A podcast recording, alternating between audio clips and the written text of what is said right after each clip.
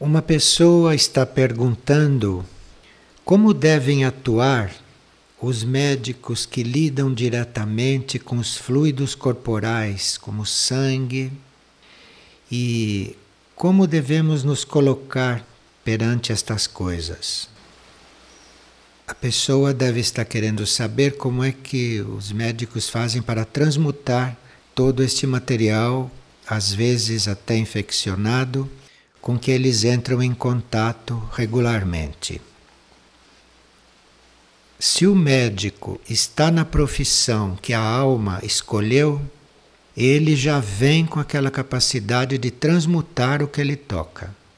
Porque quem faz a transmutação é a alma. Então, se a alma é que escolheu este caminho para ele, ela transmuta tudo aquilo que ele toca e que não deve contaminá-lo. E uma pessoa combinou com outras duas de fazerem um trabalho juntas de madrugada, só que cada uma no seu quarto.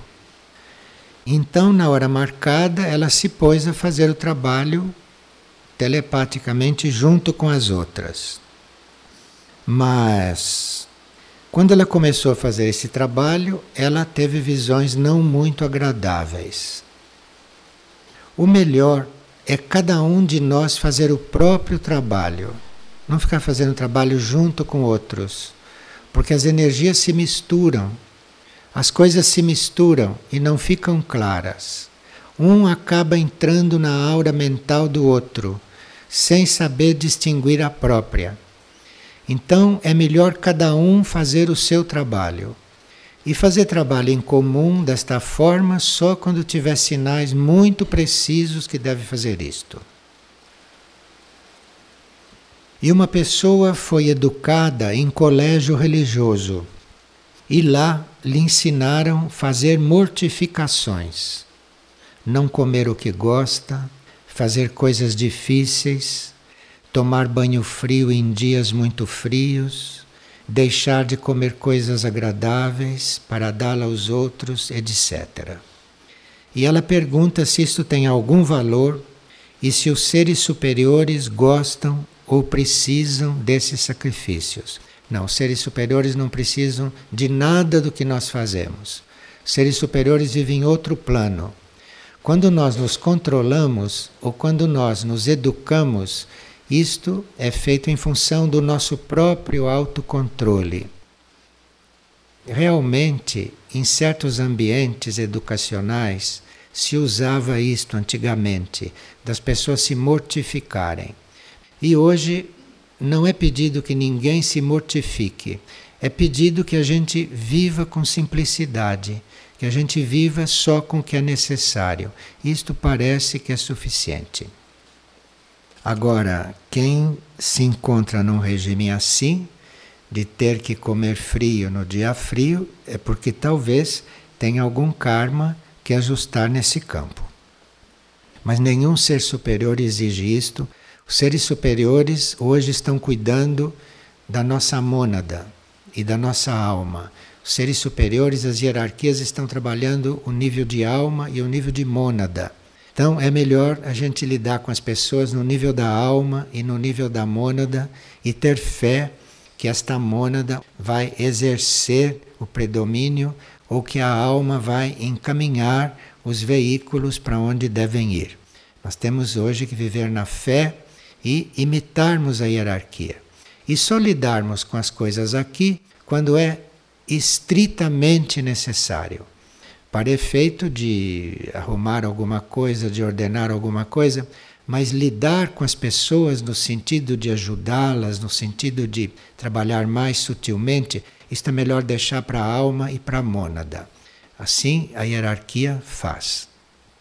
A menos que o lado consciente do indivíduo esteja querendo ser informado de alguma coisa. Então precisa que o lado consciente procure, busque, pergunte, se interesse. Aí você não pode negar a palavra, mas deve confiar que o processo está sendo feito no nível da alma e no nível da mônada. É lá que as coisas são seguras. E uma pessoa está perguntando por que, que nós deixamos tantas teias de aranha nos pomares, que às vezes vai se fazer colheita e entre uma árvore e outra está cheio de teias de aranha, com a presença de várias delas lá. O que isso nos quer dizer? As aranhas nos dão uma contínua instrução. As aranhas nos ensinam a nós não nos enredarmos no nosso caminho. Vocês já perceberam que as aranhas constroem uma teia para enredar os insetos, não? Elas constroem uma teia e elas não ficam enredadas na teia. Elas aprendem a caminhar na teia livres. É assim que nós deveríamos fazer na vida. Nós não deveríamos tropeçar, não deveríamos cair, não deveríamos nos enroscar nas coisas que fazemos. Nós deveríamos fazer como as aranhas fazem, na teia delas. Como se a teia delas fosse a nossa vida, que nós tecemos, né? Que a nossa vida fomos nós que tecemos. Nem sempre na mesma encarnação. A nossa vida foi tecida através das nossas encarnações. Então nós temos que aprender com as aranhas, estarmos na vida, estarmos no destino que nós tecemos, sem dificuldades. Vocês viram como elas andam rápido pela teia? Elas estão nos ensinando isto. Então, quando a gente vê uma teia de aranha no pomar, a gente olha para aprender, para ver como é que elas fazem. Como é que elas caminham ali sem se enroscar. E uma pessoa está lidando com uma outra que tem necessidade de fazer hemodiálise. E qual seria a melhor forma de lidar com esta enfermidade? Os rins estão ligados à purificação e a alma usa os rins para fazer certas transmutações de coisas materiais muito densas. Aqueles que se recusaram durante um certo tempo a se purificar, a se transmutar, quem se recusou a se purificar praticamente rejeitou os rins. É? Como que dissesse, não preciso disso que você faz. Então aí os rins, com o tempo, foram ficando doentes. E cada caso é um caso, né? e nem todo mundo que faz hemodiálise é por isso. Mas isto basicamente diz respeito a isto. Então, a gente recusou tanto a fazer purificação que os rins foram ficando incapazes de fazer o seu trabalho e agora devem ser ajudados. E se nós podemos falar um pouco sobre a inércia que nos bloqueia continuamente. Todos nós temos um pouco de inércia, porque a inércia é uma qualidade da matéria, é uma das qualidades da matéria. Então, nós temos que reconhecer que dispomos dessa qualidade, não? Só que não devemos deixar que a inércia tome conta das coisas. A inércia não deve predominar. A inércia é algo que nos ajuda a ter calma, nos ajuda a ralentar certos ritmos, possibilita que a gente saiba esperar, que a gente saiba aguardar. Você pode, por exemplo, aguardar tranquilamente uma resposta do seu eu superior até que ele resolva dar, porque você tem força de inércia, senão você não conseguiria esperar. Então, a força de inércia é importante, faz parte do nosso lado material, só que não deve predominar. Então, se a inércia começa a nos bloquear, aí nós temos que apelar para outras qualidades da matéria, como por exemplo o ritmo. Nós podemos nos conectar com o ritmo Podemos nos conectar com o oposto da inércia, pedirmos que o eu superior mande a qualidade oposta à inércia, que isto é possível. porque a matéria tem também as outras qualidades. É só nós reconhecermos do que estamos precisando e pedirmos. Existe uma lei que diz: pedi e recebereis. É para isto, é nesse sentido. Não é coisas materiais, não, que você fica pedindo e recebe. Pedir e recebereis. Quer dizer, o que você precisa, você pode se lembrar, pedir que vem. Se não veio ainda, é porque você afastou. É porque você não queria receber. Mas tudo que a gente precisa realmente chega. Então, nós estávamos ontem vendo que a ação da alma transmuta, é? que a alma é que faz a transmutação.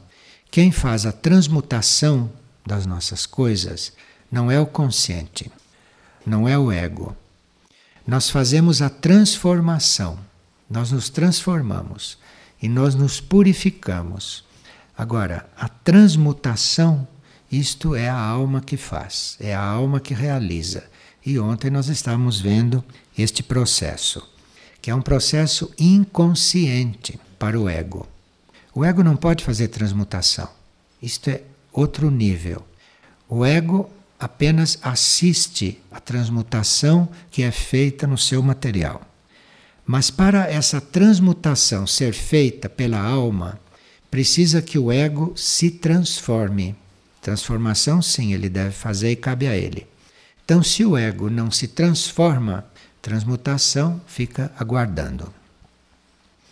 Agora, para que isto aconteça, para que a transmutação vá acontecendo, vai depender de onde a nossa consciência está enfocada. Então, se a nossa consciência está enfocada, por exemplo, em coisas impuras, se a nossa consciência está enfocada em coisas desarmoniosas, em coisas negativas, a transmutação fica bem cerceada. Transmutação não pode acontecer. A nossa força de aspiração, o nosso desejo de pureza, isto também é muito necessário para que a transmutação comece a acontecer. E também nós vimos ontem que não é só onde nós temos a consciência e a força da aspiração que é necessária. A transmutação vai se dando dependendo do nosso grau evolutivo, depende do grau evolutivo da alma. Porque, segundo o grau evolutivo da alma, certas coisas devem ser transmutadas e outras não. De forma que depende também do grau evolutivo da alma. Veja que transmutação não é conosco conscientemente. Transmutação é uma coisa que acontece inconscientemente. Então, dependendo do foco da nossa consciência, dependendo da nossa aspiração, do nosso desejo de pureza, e dependendo do grau de evolução da nossa alma e daquilo que a nossa alma precisa aqui nos planos da encarnação, é que será o tipo de energia transportada pelos nadis. Nós dissemos né, ontem que os nadis fazem essa energia circular, mas o tipo de energia que eles vão conduzindo vai depender principalmente do foco da nossa consciência, da nossa aspiração e do grau de evolução da nossa alma. É a alma que está aí atrás deste processo. Isto é o que nós vimos. Agora, a pessoa pergunta ainda se a transmutação no homem é influenciada pelo pensamento, não? E se dá por trabalho da alma. Qual é a diferença entre a transmutação em nós, que precisa da alma, e a transmutação que os animais fazem? Porque nem todo animal tem alma ainda, né? nem todo animal é individualizado. Alguns já são, outros estão no caminho da individualização. Mas mesmo aqueles que ainda não têm alma transmutam. Então a pessoa que está perguntando como é que eles transmutam. se eles não têm ainda alma fazendo isto. É um processo diferente, porque no homem quem faz a transmutação é a alma. No animal, quem faz a transmutação é a alma grupo daquela espécie. O animal não tem uma alma individualizada. Os animais têm uma alma só. Um grupo, uma espécie, tem uma determinada alma. E aquela alma grupo, ou a alma grupo do reino animal, passa para o veículo a capacidade de fazer transmutação. É sempre a alma. Só que no caso do homem é a alma individual. E no caso do animal é a alma grupo, a alma daquele grupo de animais. A alma grupo animal faz isto bem naturalmente, porque os animais estão no planeta Terra por muitos motivos que nós não conhecemos, que nós desconhecemos, não é para nos alimentarem, não. Eles estão aqui por outros motivos que nós nem imaginamos. E um dos motivos pelos quais eles estão no planeta Terra é porque eles, em grupo, todo grupo animal, faz uma transmutação permanente, faz uma transmutação de elementos muito densos do planeta Terra, que a humanidade não pode fazer. Então, os animais estão aqui para transmutar coisas do planeta, coisas da Terra, coisas psíquicas que a humanidade não poderia se encarregar dessa mesma transmutação. Então nós transmutamos algumas coisas, transmutamos nós mesmos, etc. E os animais em grupo, todo o grupo animal, está aqui fazendo uma transmutação muito forte, muito violenta. É o serviço que eles prestam aqui. E principalmente esses animais que nós matamos para comer, principalmente o gado, é um dos grupos que mais transmuta aqui na Terra coisas que nós não poderíamos transmutar. Transmutam coisas astrais, transmutam coisas do baixo astral e eles conseguem transformar isto. Eles são aparelhos para isto. É isto também o que eles estão fazendo aqui. Além de estarem aqui para serem encaminhados para a individualização. Então, para eles serem encaminhados para a individualização, para eles um dia terem alma, eles foram postos em contato com o homem, que já tem alma. Então, o homem em contato com eles pode desenvolver neles o estímulo da alma. Entende o que eles estão fazendo aqui? E nós comemos estes bichos. Alguém está perguntando o que é mituma. Mituma é um nome mântrico. É um som que corresponde a uma hierarquia que trabalha na Terra e que abre muitas portas para que a consciência humana possa encontrar meios para evoluir. Mituma não trabalha diretamente conosco, ele atua, influi como hierarquia, mas o trabalho dele é com a matéria terrestre. A humanidade vai precisar de corpos compatíveis com a sua evolução. Porque os corpos que nós usamos não são compatíveis com a evolução superior. Os corpos que nós usamos servem ou serviram para esta evolução que nós temos. Mas para nós termos dentro da encarnação uma evolução superior, este material não dá. Este material limita muito. Por exemplo, estes corpos para estarem bem, para estarem vivos, para estarem saudáveis, precisam de certos elementos, vitaminas, proteínas, sais minerais, não é? Então, nós não sabemos os sais minerais que ingerimos se isto é compatível com uma evolução superior. E até agora isto serviu. Então, uma alma evoluída, uma alma de evolução superior, para encarnar num corpo desses dos nossos, vai ter dificuldades. vai se sentir muito limitada. Por exemplo, vai precisar comer muito, não é? Vocês notem que às vezes vocês querem já comer menos.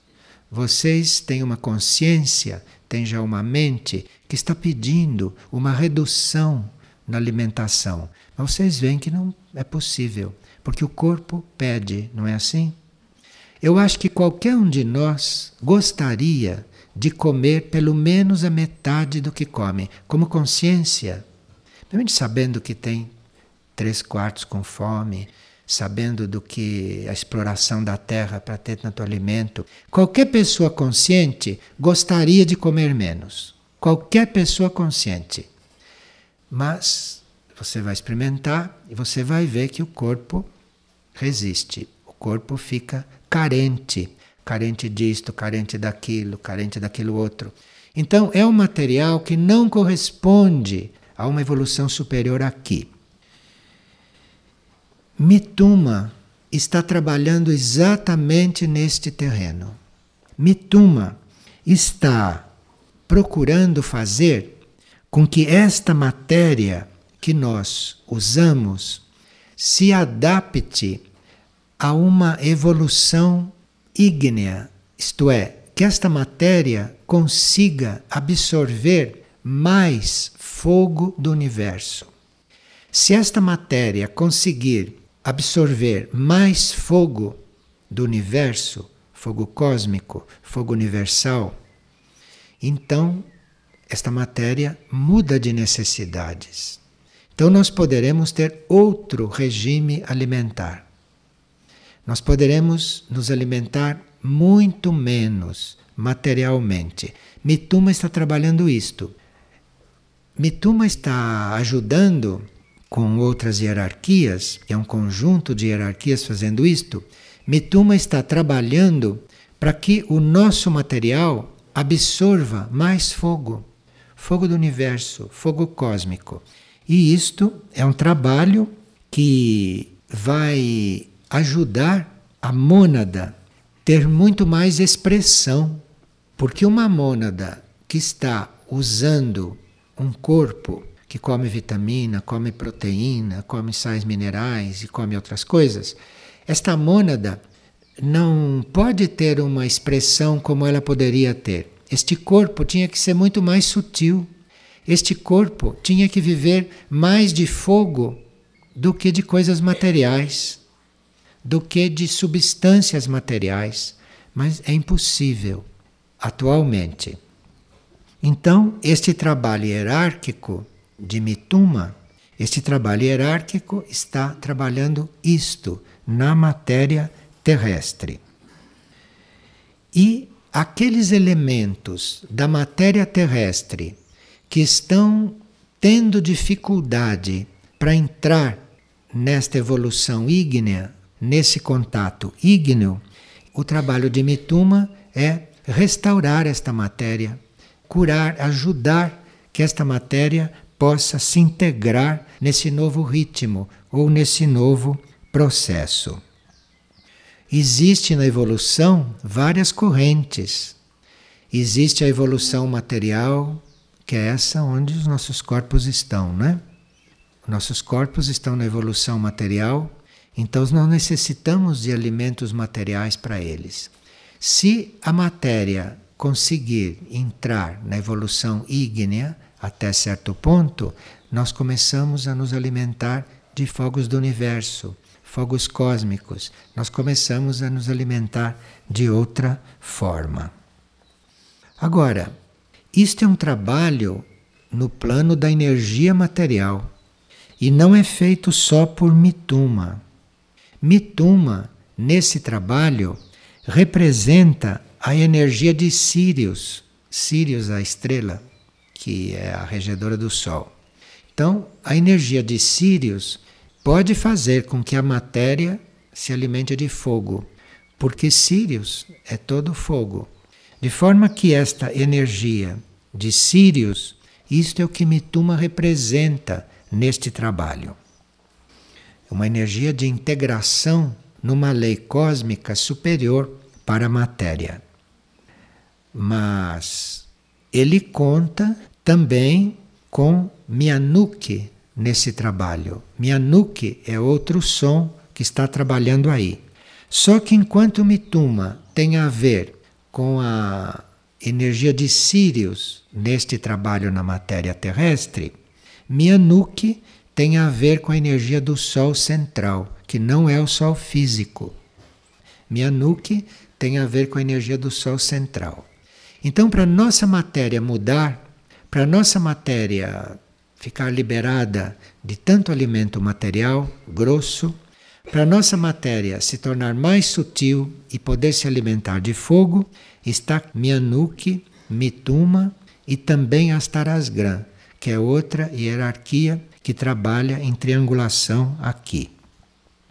Astarasgram está fazendo com que os corpos nossos sutis, superiores, comecem a irradiar e comecem a alimentar o nosso corpo físico, comecem a alimentar os nossos corpos mais materiais. Então, Astarasgram promove a nossa união com a mônada, com o espírito, para que o corpo físico possa usufruir da energia da mônada. Então Mituma trabalha com Mianuki e com Astar Asgram. Então, para nós estarmos em contato com outras áreas do universo conscientemente, nós precisamos de um trabalho na matéria. Precisamos estar sendo trabalhados, não, por áreas do universo, como este sol central que não é físico, como Sirius, e como a nossa área cósmica, a nossa mônada, para que isto tudo se dê. Como nós podemos estar colaborando com isto? Porque isto é um trabalho que, mesmo que a gente queira, não pode estar aí diretamente fazendo, não? Isto é um trabalho superior na matéria do homem.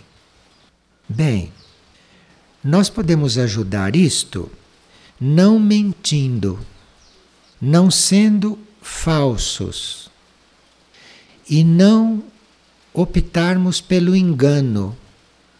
Vocês já notaram, não? Que a gente prefere se enganar às vezes, né? Vocês já notaram que a gente prefere não saber as coisas. A gente prefere ficar enganado, não é isto? Isto é uma preferência de muitos. Ah, eu prefiro nem saber disto. Eu prefiro estar enganado. Isto é falsidade, isto é mentira. E isto dificulta esse trabalho, cria obstáculos ao trabalho de Mituma na nossa matéria. Porque essa recuperação dos elementos materiais, do corpo físico, para que ele possa se adaptar a estes fogos, e que ele possa, que ele consiga se alimentar desses fogos, ele precisa de fazer contatos verdadeiros e não contatos espúrios. Porque quando nós estamos querendo nos enganar, é como se nós estivéssemos fazendo contatos estranhos. Não estamos fazendo os contatos verdadeiros. O contato verdadeiro nós faríamos quando estamos diante da realidade. Aí nós fazemos um contato real.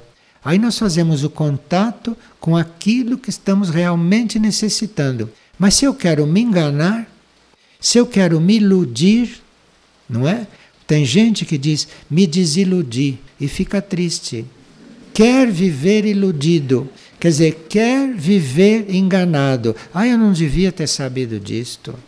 Isto não devia ter chegado ao meu conhecimento. Eu preferia não saber disto. Por isso que você precisa comer macarrão, por isso que você precisa comer arroz e feijão, entende? Por isso que você precisa de tudo isto. E experimente não comer para você ver. Então é isso.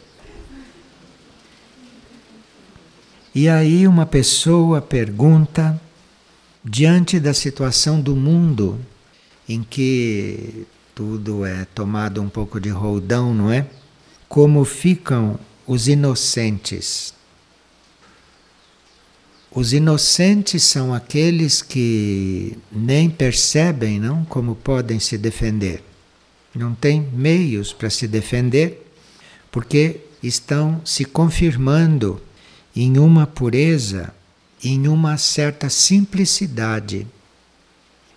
Então, aquele ser que é inocente, ele está trabalhando a pureza, está trabalhando a simplicidade. Por isso que ele é inocente. E como ele é inocente nesse sentido, como ele está trabalhando a pureza e a simplicidade, ele sofre com uma situação da qual ele não se defende, ou ele não tem meios para se defender, porque ele está desenvolvendo outras coisas. Então a posição do inocente nesta humanidade não é de vítima. Vocês veem, não é? Quantos seres inocentes que nem percebem o quanto são explorados, não é mesmo? Eles são tão inocentes que eles não percebem como são explorados pelos outros seres, por inocência. Mas eles estão trabalhando outra coisa. E nesta situação planetária, onde em geral não há muita consciência, e nós então usufruímos dos inocentes, então, como não há muita consciência, eles são mesmo explorados atualmente. Acontece que nessa exploração, o núcleo interno deles está passando por uma prova. Para ver se, apesar de explorados, continuam simples, continuam puros, que, mesmo explorados, não se deslocam daquela essência pura, daquela essência simples que eles vieram desenvolver e que eles querem desenvolver.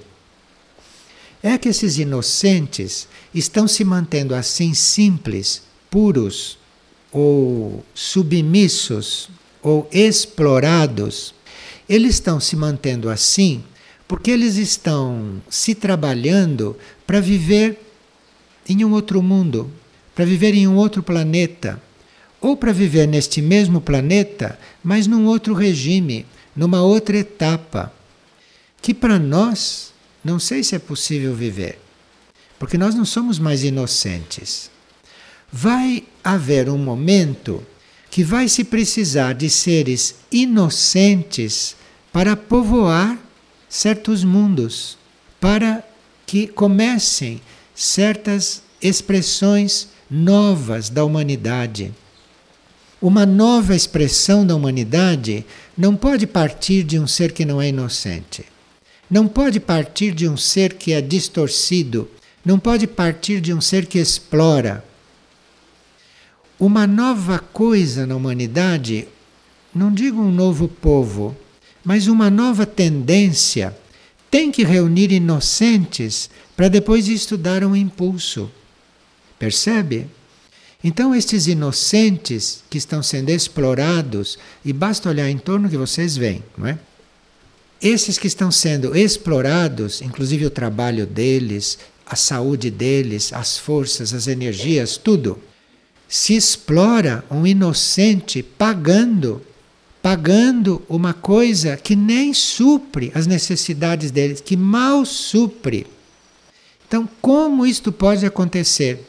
Aqui se está preservando uma pureza, aqui se está preservando uma simplicidade. E como esta Terra é um planeta para as provas, então aqui estão as provas dos inocentes.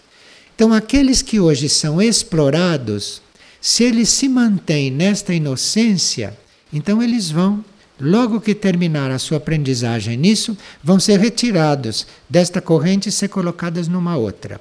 E aí vão começar um outro tipo de humanidade, ou vão começar uma outra forma de ser humano, uma outra maneira de ser humano que vai ser muito mais pura, muito mais dentro desta lei do amor que rege o sistema solar. Por isso é que a principal qualidade de uma pessoa inocente é a obediência. Então, tem aquele que obedece porque ele acha melhor assim, porque ele acha mais simples assim. Isto não é inocente. O inocente obedece naturalmente.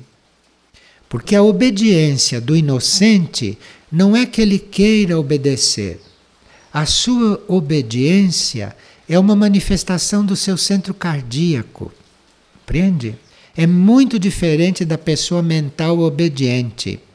A pessoa mental obediente, ela concluiu que deve obedecer. Isto é uma pessoa mental, isto não é uma pessoa inocente.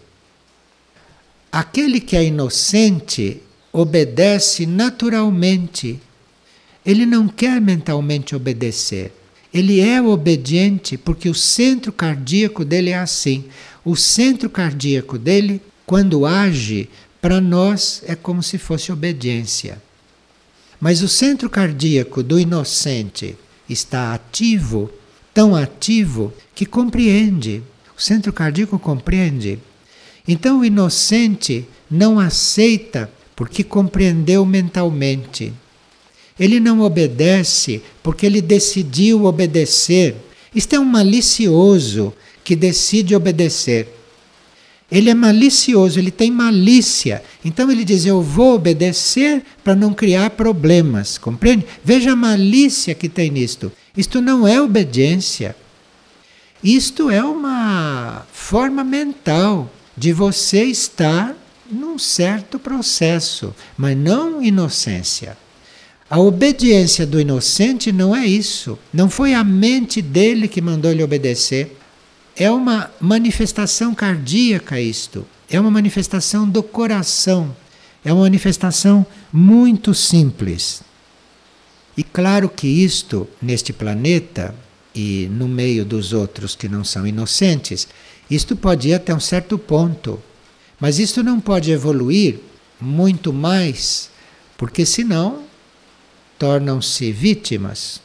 Então, o inocente aqui pode chegar até um certo ponto com essa sua atividade de ser simples e de ser obediente. Ele não poderia ser destruído pelos outros.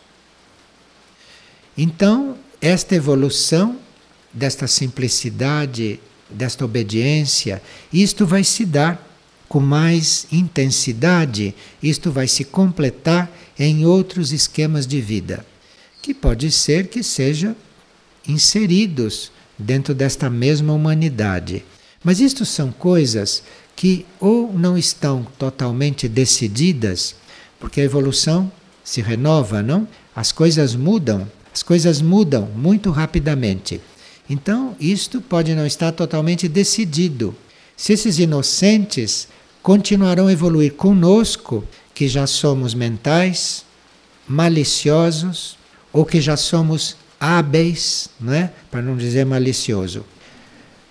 Se vão evoluir com os hábeis, ou se vão ser completamente liberados disso e realmente fazer um outro processo mais livremente. Isto tudo são coisas que estão sendo organizadas, são coisas que estão sendo observadas. Observadas para ver como é que a entidade humana reage. Porque isto de ter seres mentais, seres hábeis, seres inteligentes, calculistas e ter inocentes dentro da mesma entidade, isto é uma questão desta grande vida que é a humanidade. E ela é que tem que distribuir os seus elementos. Ela é que tem que distribuir os elementos que ela contém. Ela é que sabe se os inocentes vão ficar com os mentais ou se os inocentes vão formar outra coluna. Isto é algo que está sempre em contínua observação. Agora, se estes se mantiverem assim nesta linha, eles têm muita relação, por exemplo, com o centro planetário de Lis. Então, o que pode acontecer é que esses explorados de hoje estejam desenvolvendo algo que é a humanidade de Lis. Ou estão desenvolvendo algo que os coloca mais em contato, em contato mais direto com a evolução dévica, por exemplo. Os devas nos trabalham, não? Como sabemos o tempo todo. Os devas nos trabalham o tempo todo.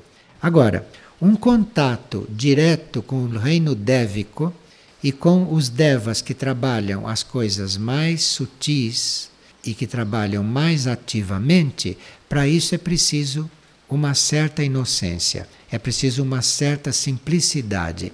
Porque o reino dévico não pode se introduzir em certas coisas muito complicadas. Então, esses inocentes ou esses explorados, estou aplicando a palavra explorado para ficar bem claro o assunto. Porque um inocente pode também não estar sendo explorado, mas parece que não fica tão claro. Então, vocês vejam, por exemplo, não? A raça negra, que era a mais inocente de todas no princípio, foi até escravizada. Você vê qual é a linha desse processo.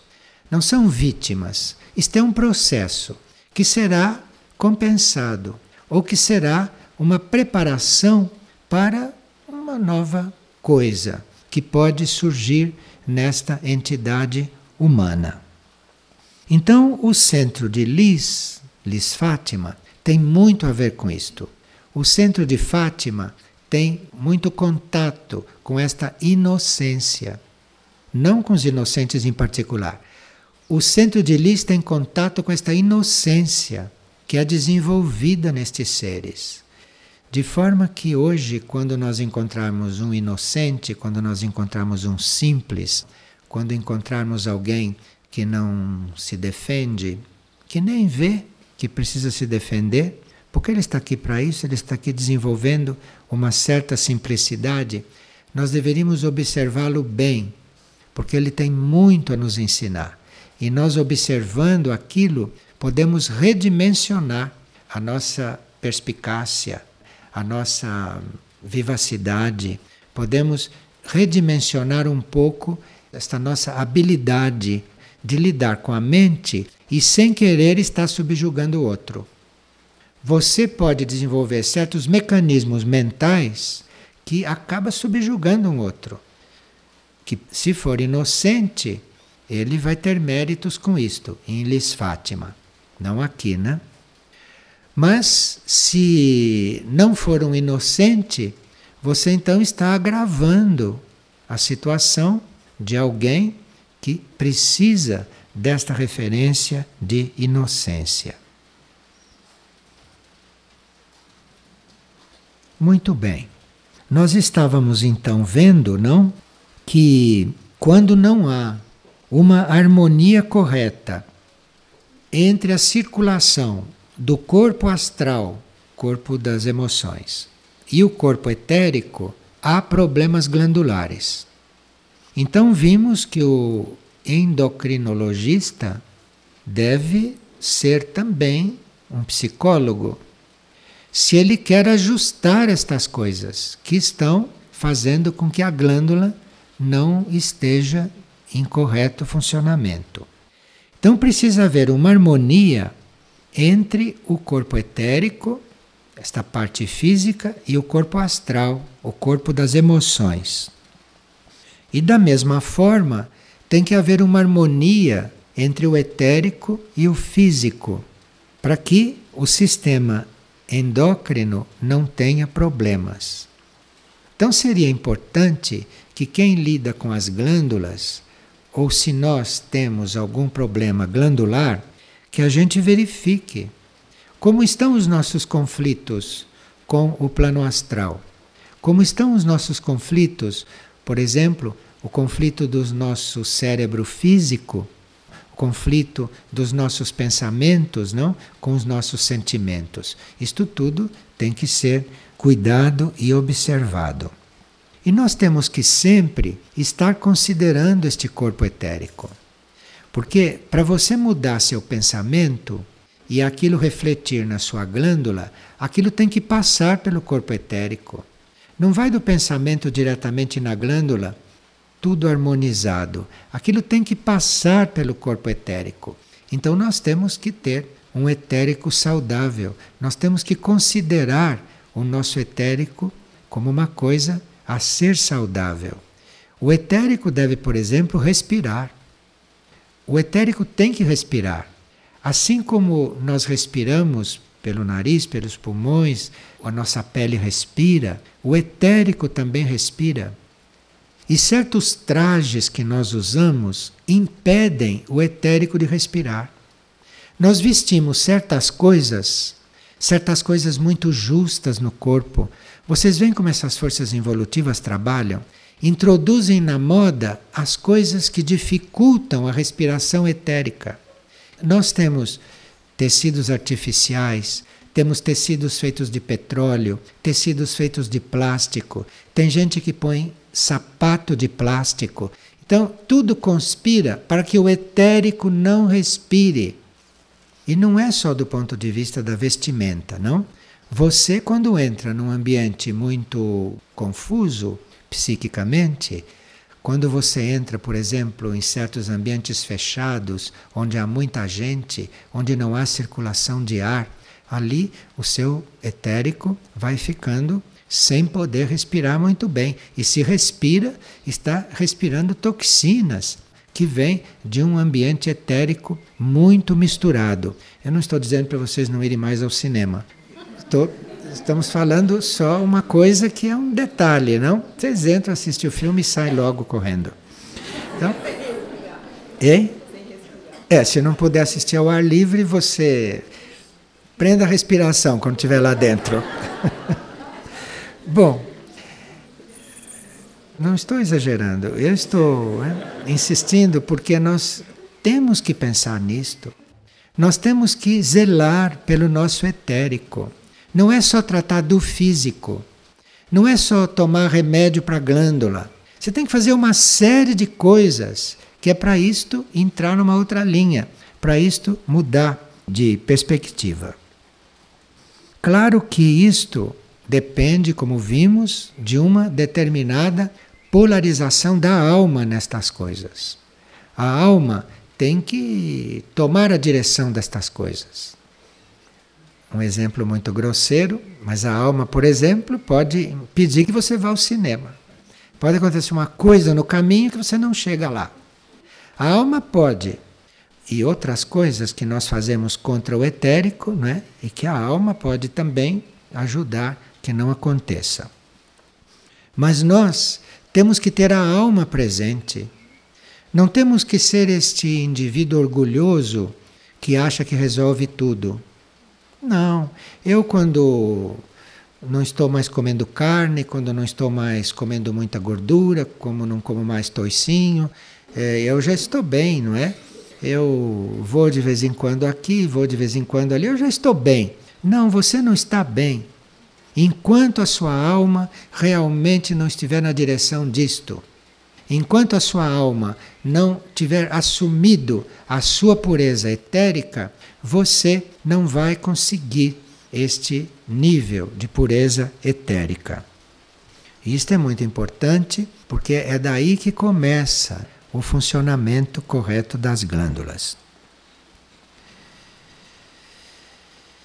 E esse balanceamento entre o sistema glandular e o sistema circulatório, a circulação do sangue, esse balanceamento também, isto tudo é regulado pela alma, pelo habitante do corpo. E nós temos que ter uma busca de contato permanente com isto, não só para receber instruções, não só para receber notícia, para receber informações, mas também para que este eu superior, para que esta alma entre neste processo, para que esta alma flua por todos esses corpos nossos, para que esta alma possa realmente regular esta vida etérica. Mas nós teríamos que ser como os inocentes, muito obedientes. Muito obedientes, porque a alma não insiste, a alma não fala alto, não é? a não ser em certos momentos que ela entra para impedir, mas em último caso. Mas normalmente a alma nem insiste. A alma manda uma ideia, a alma manda uma intuição, a alma manda uma sugestão, e se o consciente não capta ou não quer captar ou não segue, a alma leva às vezes muito tempo para repetir aquela sugestão. Às vezes leva mais de uma vida para mandar a mesma sugestão. A alma não se ocupa de insistir. Então nós temos que realmente ter uma antena toda especial para estas coisas. Porque o funcionamento da circulação, o funcionamento das glândulas, o funcionamento do sistema nervoso, isto é um funcionamento que depende de um processo muito sutil. Isto não depende de coisas físicas. Não é quando você vai fazer ginástica que você vai ter uma boa circulação. Você pode ser um atleta e não ter uma boa circulação. Isto tudo ajuda, mas não é isto. Não é isto o principal. Isto são ajudas que se dá, isso são apoios. Mas o que faz mesmo isto tudo são os centros internos. O que faz isto tudo nesta direção desses corpos deve ser a alma. E quanto mais nós somos obedientes a esses sinais da alma, mais isto começa a acontecer naturalmente. E aí você vê que você pode estar sentado de mau jeito e não tem cãibra. Experimenta sentar de mau jeito. Você pode estar sentado de mau jeito e nem perceber. Mas aí tem que entrar outras coisas. E isto é um funcionamento, isto é um relacionamento entre o corpo físico, etérico e o astral. E entre esses corpos e a alma, que vai sendo desenvolvido é à medida que nós desejamos isto.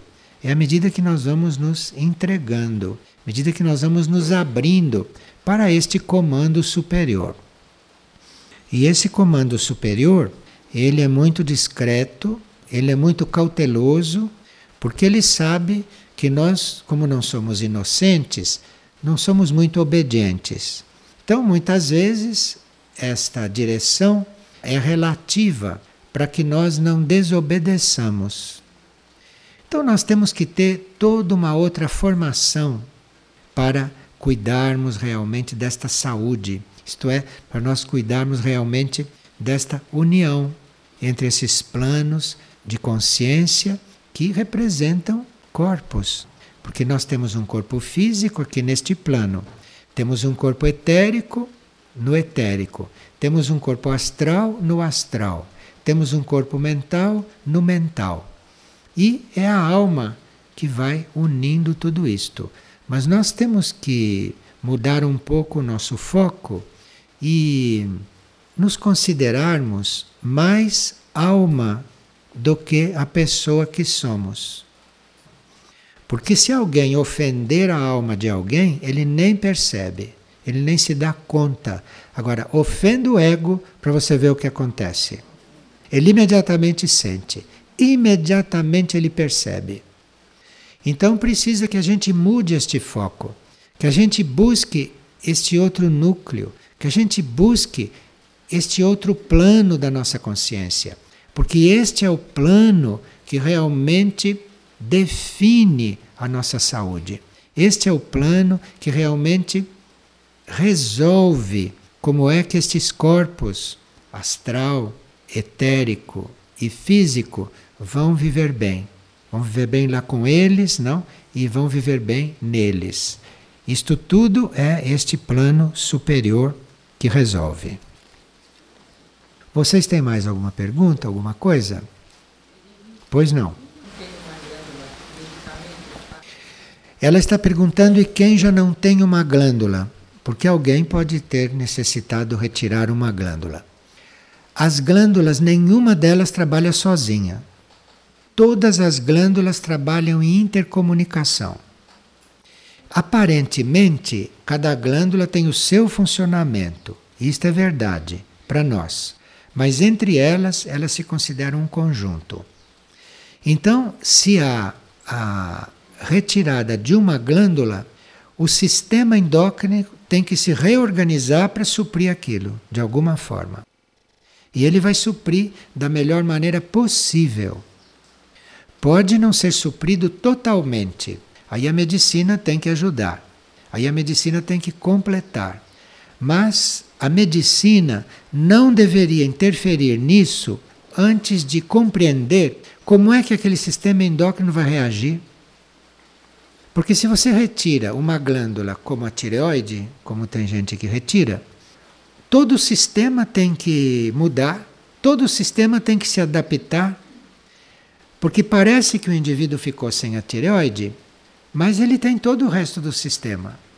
E ele tem possibilidade de, até certo ponto, repor aquilo. Mas a possibilidade do sistema não deveria ser desconhecida da medicina.